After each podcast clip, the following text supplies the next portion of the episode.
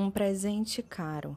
Quando os magos vieram do leste para adorar Jesus, eles trouxeram com eles presentes caros de ouro, incenso e mirra. Pensem como teria sido estranho se Maria e José tivessem dito: Nós agradecemos a lembrança, mas esses presentes são bons demais para nós, então não podemos aceitá-los.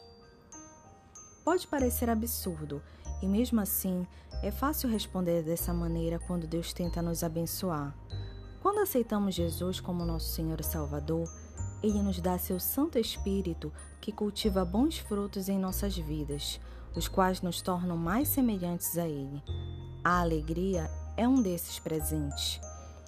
Infelizmente, a alegria é comprometida quando você escolhe comportamentos que desonram ao Deus ou quando você se vê indigno do amor de Cristo. Mas quando permite que Cristo transforme seu coração e sua mente, você começa a se ver da maneira que ele te vê, chamado por seu nome e salvo por seu sangue.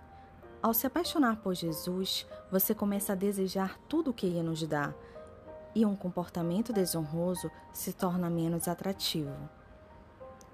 Hoje, lembre-se de que Deus te ama mais que tudo, por isso que ele escolheu vir à Terra como um bebê tantos anos atrás. Não há nada que ele não faria para aproximar você dele.